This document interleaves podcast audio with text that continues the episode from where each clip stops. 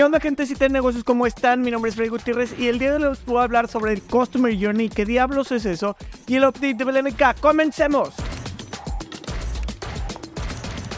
¿Qué onda gentecita? Pues ya les dije que les voy a platicar sobre el Customer Journey y no es sorpresa lo que les digo al inicio, siempre lo cumplo después porque para eso son los intros. Pues les voy a platicar del Customer Journey, qué diablos es eso y para qué les sirve.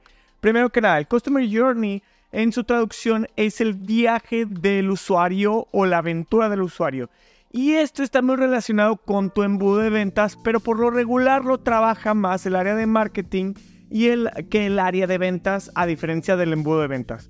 ¿Y cómo funciona o qué debe de constar? Pues hay varios puntos que debe de constar su Customer Journey y que debes de considerarlo siempre mezclándolo con tu embudo de ventas.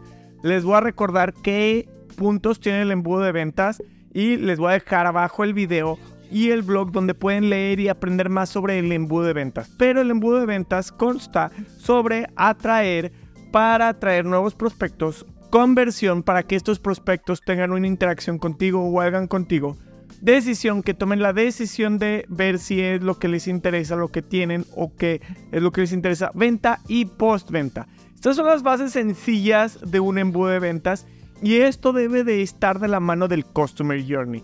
El Customer Journey, ¿qué debe de hacer? Debe de seguir de la mano este embudo de ventas y deben de ir paralelos.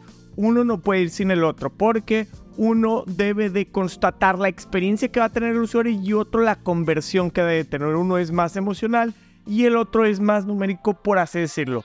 Entonces son herramientas hermanísimas, casi mesas prácticamente. Primero, el Customer Journey debemos de considerar que hay una parte de descubrimiento, hay una parte en la que el usuario está descubriendo, explorando y haciendo cosas alrededor de tu marca. Nosotros debemos de hacer acciones para que descubra la marca, la conozca, vea dónde estás, vea qué eres, que empiece a empaparse de lo que es tu marca.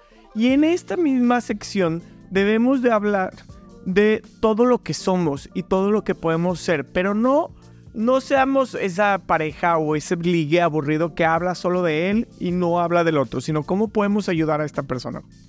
Después, el usuario empieza a considerar las soluciones de, que le estás ofreciendo y empieza a ver, ¿y nosotros cómo vamos a estar involucrados en esta decisión? Vamos a ayudarlo mostrándole los productos, vamos a ayudarle mostrándole cómo puede cambiar su vida, qué vamos a estar haciendo y qué canales vamos a hacer Posteriormente de eso empieza ya la decisión de la compra y ahí que vamos a estar realizando para que esa decisión sea fácil y sea fluida con el e-commerce, con un contacto, que, con qué vamos a estar trabajando esta parte. Y por último, la fidelización, que es, ya que te compró, ¿cómo haces que te siga comprando? Para que te siga contactando. Como ya vieron, las fases son muy similares a las de un embudo de venta. Entonces, si nosotros las mezclamos, vamos a tener mejores resultados en ambos. ¿Qué debemos de estar pensando? Las herramientas del Customer Journey deben de ser las mismas que ya tienes para tu mercadotecnia y debes de fortalecerlas. ¿Qué tipo de herramientas hay? Hay mail marketing, redes sociales, e-commerce, hay eh, videos promocionales, hay promociones, hay empaques para generar experiencias inolvidables y que sea parte de su Customer Journey, hay llamadas, hay WhatsApps, hay mensajes de texto tradicionales, hay panorámicos, hay, activaciones en punto de venta, hay MUPIs, hay Digital Out of Home, hay Out of Home, hay todo este tipo de herramientas que debes de identificar en qué punto de tu embudo de ventas se encuentra tu cliente o tu prospecto. Y dependiendo de ese eh, punto en el que se encuentra tu cliente o tu prospecto, es donde debes de colocar estas cositas para que tenga una mejor experiencia y que tenga un mejor viaje. Como notamos, son de la mano. No puede ir tu embudo de ventas sin tu Customer Journey, pero el Customer Journey debe de estar enfocado en lograr una experiencia. Una experiencia chida, obviamente que te logre convertir, pero una experiencia chida. Y tu embudo de ventas está pensado en la venta, en la conversión meramente. Si los mezclas y los logras trabajar ambas partes de la mano y como si fueran uno mismo, vas a lograr tener mejores conversiones, vas a lograr tener mejores resultados, vas a lograr llegar a otros puntos que no sabías que podías llegar.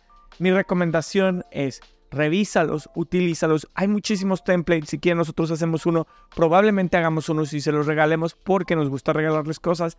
Pero empiecen a considerarlo y empiecen a aplicarlo. El Customer Journey es algo que no deben de olvidar. O el viajero de su comprador.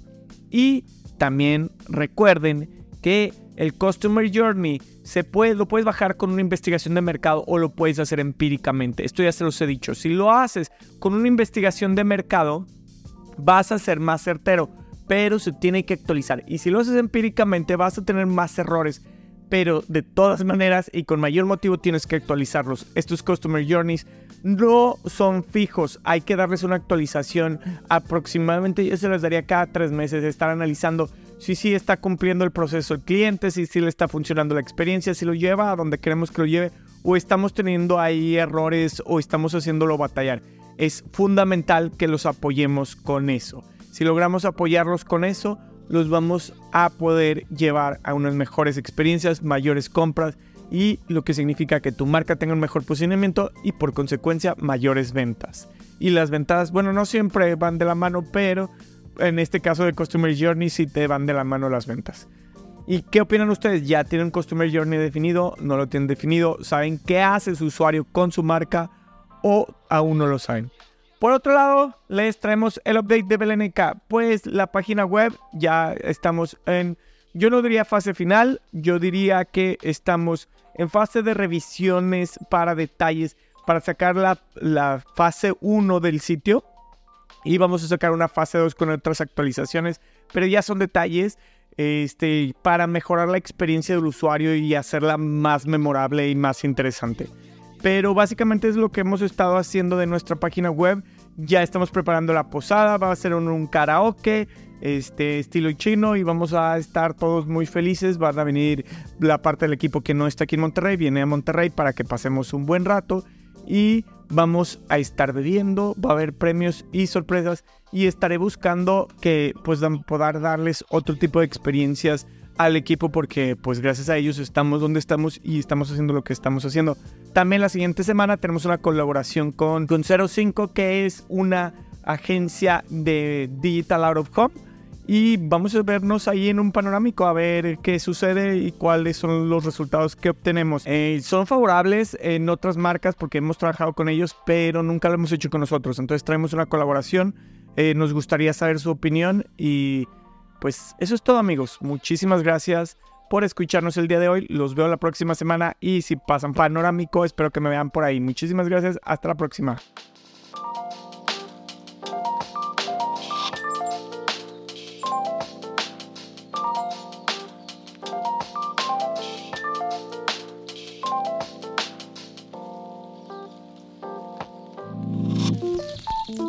It looks something like this.